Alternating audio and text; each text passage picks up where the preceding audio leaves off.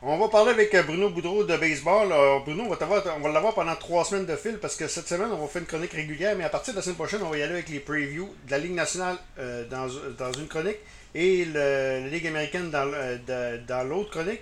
Salut Bruno. Salut Dan, ça va bien? Ça va bien, ça va bien. Bruno, juste avant de commencer de parler de, de baseball, ben, ça touche tous les sports. Moi, je suis un un site internet qui s'appelle Sport Broadcast Journal. C'est toutes les nouvelles de sport, mais des, des médias sportifs aux États-Unis. Là. Euh, il, parle, mettons là, on parle beaucoup de Jim Nance qui, qui est en renégociation avec CBS. Il nous, raconte ça.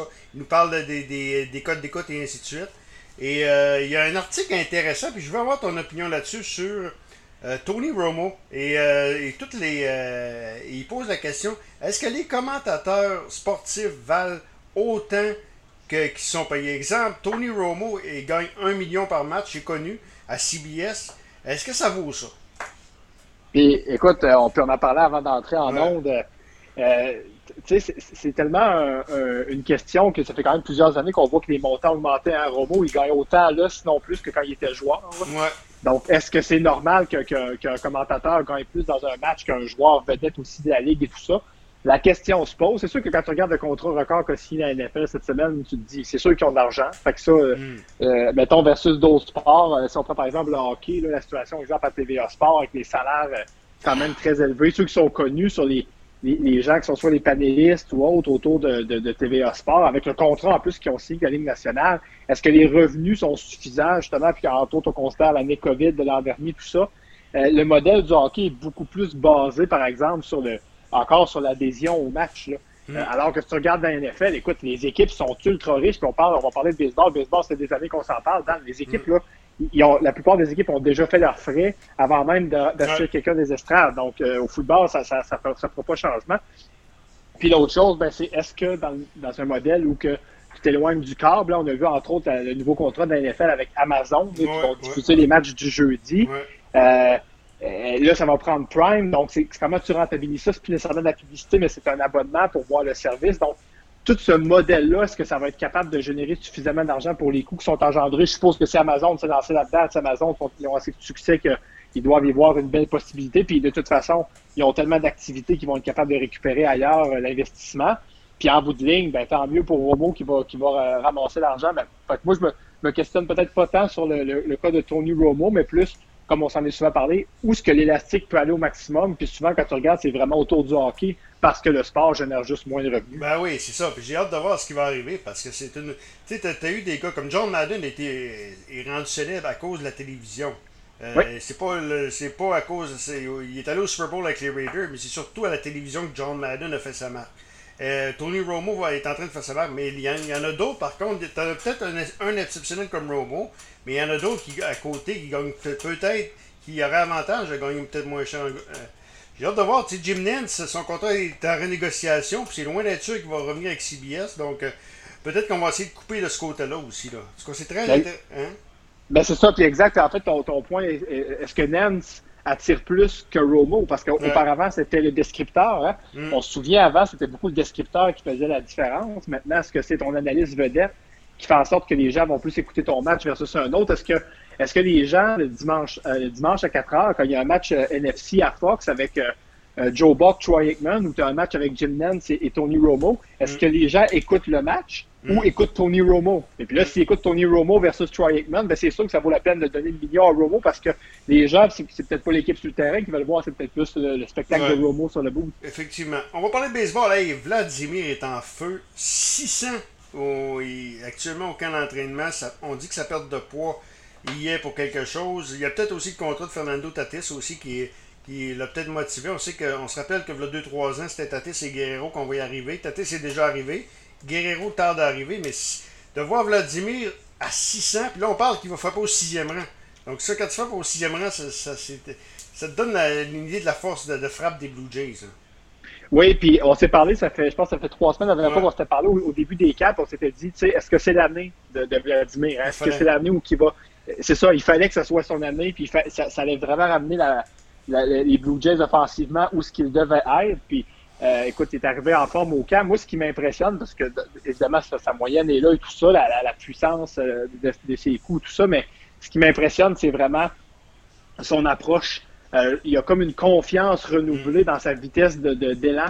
Euh, donc, il y a vraiment un élan que je trouve qui est plus vif que l'an passé. C'est peut-être aussi parce que son approche est meilleure, parce qu'il décide d'être plus agressif à certains endroits dans le compte. à un moment donné, quand tu passes du niveau 2A, 3A au majeur, souvent, ben, oui, les lanceurs sont meilleurs, mais il y a aussi tout l'aspect de l'approche euh, mentale au jeu. C'est sûr que la confiance joue pour beaucoup. Mais ça pour dire que dans les, quatre ou cinq derniers matchs, euh, j'ai regardé plusieurs présences de Guerrero, puis c'est ça, ce qui, me frappe vraiment, c'est la vitesse du bâton qui semble être revenue, ou ce qu'on avait vu au début, début, ou euh, quand il, euh, frappait comme un déchaîné il y a deux ans dans, les mineurs. Donc, c'est très encourageant pour les Blue Il y a un qui est encourageant aussi, c'est Robert Ray. Ouais, moi, Robert Ray, c'est la différence entre... c'est la différence entre... parce qu'on a de la misère, là. Surtout que le, cas de Nate Person, qui est vraiment... Person qui est vraiment dans une. Euh, on ne sait pas ce qui va arriver, blessure à. Euh, et, et, là, là, Ray qui redevient le lanceur. Ça fait longtemps que je le dis, je l'ai dit tout l'hiver. Ça va passer euh, avec Robert Ray. si, si, Ray, qui, est un des, qui était un, des meilleurs lanceurs gauchers des majeurs jusqu'à tout récemment, là, jusqu'à, à part l'an passé, mais en 2017, 2018, 2019, c'est un des bons lanceurs gauchers. Des 15-16 victoires, des, des, des 200 manches lancées. Et là, il semble revenir en force au camp d'entraînement. Oui, puis euh, je lisais hier justement un article sur, euh, sur, sur, Ray, son camp d'entraînement après son dernier départ face aux Tigers. Puis c'est le gérant Montoyo qui disait c'est pas du hasard, là, parce que souvent il y en a qui vont dire les camps d'entraînement, puis on en parle dans chacun des sports. Hein. Qu'est-ce que tu qu'est-ce que tu peux aller chercher dans un camp d'entraînement? C'est-tu les statistiques? On parlait tantôt justement de Vladimir qui frappe pour 600. Ben, c'est-tu qui frappe pour 600 qui est intéressant mm. ou qui frappe pour 600 puis la façon qu'il fait? Dans le cas de Ray, c'est pareil. Est-ce que c'est est, -ce c'est les manches qu'il a lancées jusqu'à maintenant? Ben, il y a ça, il, lance très bien, mais aussi, qu'est-ce que Montoyo disait, c'est ben, il lance beaucoup de prises, il a plus de vélocité, il a, ça, ça, ça, sa balle rapide là, monte jusqu'à 96-97, c'était pas le cas l'an dernier. Oui, il y avait des problèmes de contrôle aussi. Des, des, problèmes de contrôle, exactement, donc il lance beaucoup plus de prises. Euh, donc, quand tu regardes l'ensemble de l'œuvre, euh, euh, si on regarde par exemple contre, contre des Tigers, Écoute, 53 lancés sur 73 pour des prises. Ça a été pareil dans son départ précédent au niveau du pourcentage de prises. Donc, il prend les devants contre les frappeurs, beaucoup plus agressif. Donc, c'est pas un hasard. Là. Pour Montoya, c'est vraiment pas un hasard. Puis aussi, il faisait mention que je trouvais ça intéressant parce que on avait parlé un petit peu de cet hiver là, au poste de receveur. On avait Danny Jensen, mais il y avait aussi Alejandro Kirk qui pousse derrière, là, qui connaît un excellent camp aussi. Et là, ça se pourrait que, euh, même si Montoyo n'est pas un adepte là, de d'avoir un lanceur assigné avec un receveur. on parle vraiment de Injin Ryu qui, avec euh, Jensen. Et on voit vraiment, là, il, y a une, belle chimie entre Ray et Kirk. Et ça pourrait ouvrir la porte à Kirk euh, aussi à être le receveur d'Iliad. D'ailleurs, il connaît vraiment un excellent camp aussi. Donc, je pense que dans les deux cas, euh, c'est une bonne nouvelle pour les Blue, Jays parce que Jensen, bon, il fait un travail honnête puis tout ça. Mais Kirk, on, on sent qu'il pourrait euh, progresser plus vite qu'initialement prévu, puis faire une bonne compétition en Mais moi, mais, ce qui risque d'arriver avec McGuire, par exemple, McGuire est un gaucher. Tu sais, pas un gaucher, euh, c'est un vétéran, défensivement, il n'est pas mauvais non plus. Euh, ça, et probablement ce qui peut arriver aussi, c'est qu'on va, on va laisser. Kirk, les, je sais qu'il y a beaucoup de monde qui veulent l'avoir à Toronto. Par contre, ils vont peut-être le laisser commencer à Buffalo et par la suite le rappeler au, courant de l'année. Donc, McGuire risque de commencer. Ouais, classique, là. Oui, exactement. Puis on a vu déjà avec euh, plusieurs joueurs qui ont été coupés cette semaine dans, différentes équipes. D'ailleurs, euh, parce qu'on parlait tantôt justement de, Ray, puis tu as parlé un petit peu des ennuis de Pearson. Ben, en fait, il y a les ennuis, évidemment, il y a le contrôle qui n'était pas au rendez-vous, mais en plus, il y a la blessure, puis une blessure à l'aine, c'est jamais, jamais le mm. Euh, les, blessures à l'aine et les blessures au bras pour les lanceurs souvent sont combinées parce qu'à un moment donné, si t'es blessé au bras, tu pousses plus avec les jambes et, compagnie. Donc, il faut falloir que tu sois très, très prudent. Et l'autre chose, c'est que Pearson, il y a aussi un nombre de manches. Hein. Là, l'année passée, là, et, je disais sur plusieurs équipes là, récemment, le commentaire revient un peu partout. Euh, chaque équipe va vivre un peu cette problématique-là cette année. C'est qu'est-ce que tu fais avec les jeunes lanceurs qui, l'an passé, n'ont pas eu une vraie mm. saison? Donc, admettons que ton gars il était supposé lancer 100 manches, puis qu'il en a lancé 50 ou 60 à cause qu'il s'est promené, puis des protocoles de COVID et tout ça l'an dernier, ben c'est une année de développement ou une demi-année de développement de moins. Fait que ces gars-là peuvent pas arriver cette année commencer à penser qu'ils vont les faire lancer 150 ou 160 manches. Donc, ça va se ramasser avec plusieurs équipes qui vont emmener 8, 9 releveurs avec eux parce que, justement, euh, on a vu plusieurs équipes parler de rotation à 6 partants. Il y a des openers, plusieurs équipes qui veulent les utiliser en début d'année surtout. Fait que les, Blue Jays, qui, veulent y aller avec une rotation à 5 beaucoup plus classique, auront probablement besoin plus d'une relève là, euh, moyenne qui va faire, qui risque de devoir donner des manches. Et pour ce qui est de Person, c'est peut-être ça qui va aboutir. Peut-être que quand il va revenir, on va lui donner soit des départs au six jours, soit des présences en, milieu de relève, en longue relève. Est-ce que c'est comme ça qu'on va le réhabiliter? Donc, il y a ça. Puis aussi, ben, par rapport à, Ray, pour revenir à lui, c'est que dans le fond, les Blue Jays, dans, le fond de leur rotation, c'est sûr que Rogue ou Strickling ou même Steven Matz, non, non, c'est des 4-5, c'est des... Exactement. Donc, as comme, moi, ce que je vois, c'est que tu as vraiment un, lot de 4-5, mm. d'où l'importance que Ray soit un vrai numéro 2. Ah si Ray arrive et lance comme il lance au camp, ça donne une chance aux Jays. Si Ray lance comme un troisième, peut-être quatrième partant, ben, même si Ryu connaît une excellente saison et qui est un vrai bon premier partant, tu vas tellement tomber rapidement plus bas que tu pourras pas compétitionner puis suivre même si tu as des bâtons, tu vas avoir de la misère à suivre des équipes comme les Yankees ah. ou les Rays sur le long de la saison. Là, tu voulais parler du COVID. Euh, moi, je sais pas, je sais pas ben, regarde, tu sais ce que j'en pense du COVID. Là, c'est, Moi, la seule affaire que j'ai hâte, là, en tout cas, je partais pour sacrer, là. Mais là, là, là, là, je parlais de ça avec Anthony Marcotte l'autre fois. George Springer, il n'a pas été signé pour, pour être à Dunedin qu'on le voit à Dunedin. Il, il, est signé pour être à Toronto. Et euh, je regardais Ford, euh, je, regarde ce qui se passe en Ontario, c'est aussi pire qu'au Québec.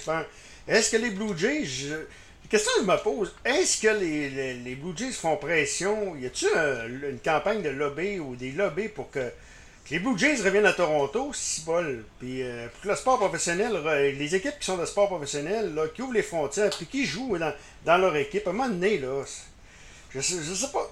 Ben, c'est ce que je veux ben dire. Ça, va être le temps de des ouvrir les frontières et que les équipes canadiennes reviennent au, pays. C'est ça que. Euh, ouais, puis en fait, je, te rejoins là-dessus. pourquoi je voulais amener le sujet, c'était surtout, ben, c'était surtout sur cet aspect-là.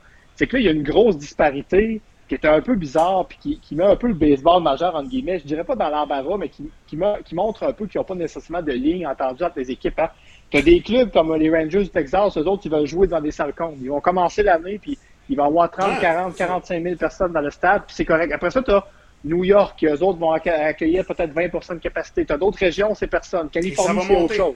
Puis, ben, ben, ça va être en montant, mais ce que je veux dire, c'est que même pour commencer l'année, c'est un peu anormal que tu aies cette disparité-là, puis qu'en plus, tu arrives avec la situation des Jays. Puis là, moi, mon point, c'était à quel point, puis, peut-être que l'an passé, ça paraissait moins parce qu'il n'y avait personne dans les estrades, mais à un moment donné, ça va devenir un désavantage compétitif pour les Blue Jays. Puis je suis surpris justement d'ailleurs, justement à ton point, que l'organisation soit pas plus vocale là-dessus. Parce que, je veux dire, oui, comme tu dis, euh, Springer, il veut l'amener à Toronto. Oui, si tu une équipe à Toronto du succès, tu attires des foules, il va, il faire de l'argent aussi en tant qu'organisation. Mais il y a aussi le fait que, d'un point de vue strictement baseball, c'est pas normal que tu vas jouer des matchs euh, sur la route contre des équipes où le stade va être plein de leurs partisans, puis que toi, tu vas revenir jouer à domicile devant des faibles foules dans des stades ben de Il y a quelque chose là-dedans aussi qui crée un désavantage compétitif. Euh, les joueurs sont pas à la maison aussi parce que leur maison, la plupart sont établis à Toronto dans l'organisation. Tu as, toute la famille, la gestion familiale. Fait il y a vraiment un, caractère désavantageux. Puis certains diront, ben, c'est déjà beau qu'ils jouent, peux entendre cet argument-là, mais de l'autre côté, d'un point de vue strictement compétitif, ça m'apparaît un peu débalancé. Euh, puis j'ai bien hâte de voir comment ça va évoluer parce que justement, il y a des équipes. C'est pas rien que les Blue euh, Jays, euh, ça, l'impact. Ça circulera pas. l'impact de Montréal, ben pas l'impact, de toutes les équipes en MLS. Tu sais, à un moment donné, on, au hockey, on stand. On commence à se euh, on commence à se pas mal fort là, de, de, de, de, voir toujours les Canucks de Vancouver, les Oilers de Edmonton, puis euh, c'est dur de faire une bonne évaluation de l'équipe quand tu affrontes toujours les mêmes, les mêmes formations. Maintenant, il faut que tu passes, à, tu autre chose. Là. Ben, c'est pas juste ça, tu me connais, Dan, moi je suis un partisan du Canadien, puis j'écoute le hockey euh, de, de, temps à autre, de ce c'est plus le baseball avec le début du camp, mais en même temps, c'est toujours les mêmes clubs. Fait que oui, il y a, l'aspect compétitif aussi, mais il y a aussi l'aspect que ben, c'est bien le fun les rivalités avec les Maple Leafs, là, mais à un moment donné, euh, euh, tu peux les voir 7, 6, 7 games par, par hiver étalés sur toute la saison, mais quand tu commences au début janvier puis tu joues jusqu'à jusqu'à la fin avril puis que tu joues 10 fois contre cette équipe-là, ben, tu la vois aux deux semaines. Euh, il y, a un peu, y a un peu moins de magie quand le Canucks de Vancouver débarque au Centre Bell comme hier soir. C'est pas mal ça. Euh, tu veux parler de Nick Markakis qui a pris sa retraite? ouais, j'ai des bonnes Euh, parce que là, tu commences à dire, on, prend notre retraite de plus en plus jeune. Moi, quand j'ai commencé à écouter le baseball, tu avais des Nolan Ryan à 45 ans, tu avais des, euh, des Rick Russell, ben, c'est vrai qu'il lançait pas la balle rapide, là, mais il y a 44 ans, tu avais des joueurs qui se rendaient à la fin trentaine, puis là, ça prend leur retraite de plus jeune. Moi, euh, j'ai une explication. Probablement que des, des, jeunes, ça coûte moins cher, puis c'est pour ça un petit peu. Ben, il y a ça. Puis, tu sais, ce qui m'a frappé, en, fait, en regardant un article cette semaine, justement, sur, sur Mark parce que je regardais des joueurs, là, soit en fin de carrière, soit je regardais, pour préparer mon, euh, mon, mon, pool fantasy, je regardais un peu bon, les vétérans, tu sais, tu toujours de regarder un peu euh, c'est qui les jeunes, mais aussi qui en fin de carrière pour avoir une bonne saison. Puis, d'un coup, Mark Ekis est apparu comme qui prenait sa retraite. Puis, ça m'a pas frappé outre mesure du genre, euh, Mark Ekis a été un grand joueur. Ça a été un bon joueur. Il a eu des bonnes saisons avec les Orioles de Baltimore. Quand il a monté, on, je me souviens quand il est arrivé dans les majeurs et tout ça. Mais ce qui m'a aussi frappé, puis c'est ce que je te parlais un petit peu euh, dans mon courriel, c'est j'ai comme réalisé qu'il y avait à peu près mon âge. Fait que, fait, que, fait que, dans le fond, il y a, il y a, il y a quand, quand tu es, plus jeune, ben c'est ça, quand tu es plus jeune, les, les, les, joueurs vont prendre leur retraite, oui, ou il y a des joueurs qui vont prendre leur retraite plus jeune, ils vont avoir des blessures, tout ça, mais là, pour moi, c'est un joueur, il a joué 15 ans, il a fait une carrière que je te dirais qui est relativement standard dans les années aujourd'hui. Au baseball, tu vas moins voir des 20 ans et plus. Euh, tu vas voir du 13, 14 ans. Tu sais, la moyenne, je pense qu'elle est autour de ça. Mais c'est surtout que ces joueurs-là qui ont commencé, c'est comme s'ils avaient exactement la même âge que moi. Fait que je me ramasse avec des joueurs de mon âge qui sont assez vieux pour prendre leur retraite. Ah, mais ça, tu vas vieillir. normal. J'ai quoi? J'ai 11 euh, ans de plus que toi, là. Puis moi, je suis rendu à voir des joueurs que, quand j'écoutais, quand j'étais jeune, qui décèdent. Je fais une chronique euh, hebdomadaire. À je suis rendu quasiment, ça va me prendre un chroniqueur pour faire des chroniques euh, sur des gens que j'ai connus quand j'étais jeune, qui étaient soit entraîneurs, joueurs dominants, puis aujourd'hui qui décèdent. Fait que euh, plus tu vas aller, plus, plus tu vas voir que, que dans 10 ans d'ici, ce ne sera pas des joueurs que tu as connus qui vont prendre leur retraite, ça va être des joueurs que tu as connus qui vont être décédés. Ou des entraîneurs. Ouais, ben, Ouais. Euh, c'est ça, c'est, ça vieillir, euh, Bruno. Oui, ça m'a, ça m'a frappé euh, vraiment en regardant. Là, c'est, quand j'ai regardé sa, sa, carrière, je voyais ses statistiques, puis je me suis dit, oh, c'est vrai, il y a eu des bonnes années à Baltimore. Là, je me souvenais un peu quand il était arrivé, puis les Orioles qui ont quand même eu des bonnes saisons. On se souvient qu'ils ont fait des séries le début mm. des années 2010. Il y a eu, on se souvient, une renaissance à, Baltimore, le Camp Denial qui était plein orange des séries, tout ça. puis après ça, ça m'a aussi, c'est juste quand j'ai vu l'année, j'ai fait, oh mon Dieu, il y a un petit coup de vieux qui qui passe ici. Donc, euh, retraite pour Nick Russell Martin, t'as Osé Bautista, t'as une nouvelle incarnation qui n'ont pas annoncé leur retraite encore officiellement. Hein. C'est des joueurs ceux qui ont été poussés à la retraite là aussi. Là. Qui vont être poussés vers ben, la retraite. C'est pas des joueurs qui. qui tu sais. Non, puis remonte 20 ans, remonte 20 ans en arrière, Dan, un joueur comme Edwin Incarnation, ça joue encore. C'est un frappeur de choix quelque part parce que le frappeur de choix, c'est pas le jeune de ton organisation que tu fais monter, comme les White Sox veulent faire avec, euh, je ne sais plus le nom de leur, plus jeune prospect qui place au premier pour embarquer. Euh, mais. Euh, C'est-tu Robert? Oui. non, pas, Louis Roberts, un autre de leur, de leur top prospect que je disais cette semaine, est-ce qu'ils vont être capables de faire une place? Mais ils disaient peut-être comme frappeur de choix, mais vraiment, c'est des frappeurs de choix excessivement jeunes. Mais on se souvient de joueurs comme Edgar Martinez me vient en tête. Edgar, il a joué jusque dans sa quarantaine et tout ça. Donc, des, des joueurs comme Incarnation, une vingtaine d'années, il y aurait une place comme frappeur de choix quelque part parce que tu n'avais pas déjà une frappeur à 20, 21, 22 ans qui se comme frappeur de choix puis prenait les vétérans. coup sûr, euh, des, des, des, 300 victoires, des, euh, des, euh, tu, vas, tu vas voir ça de moins en moins. Oui, exactement. Je, suis même place que toi. On se reparle la semaine prochaine. On va commencer, ça va être une, entrevue vidéo sur Zoom qu'on va faire. On va commencer nos, nos, prédictions dans la, Ligue, dans la Ligue nationale cette fois. Parfait. Merci.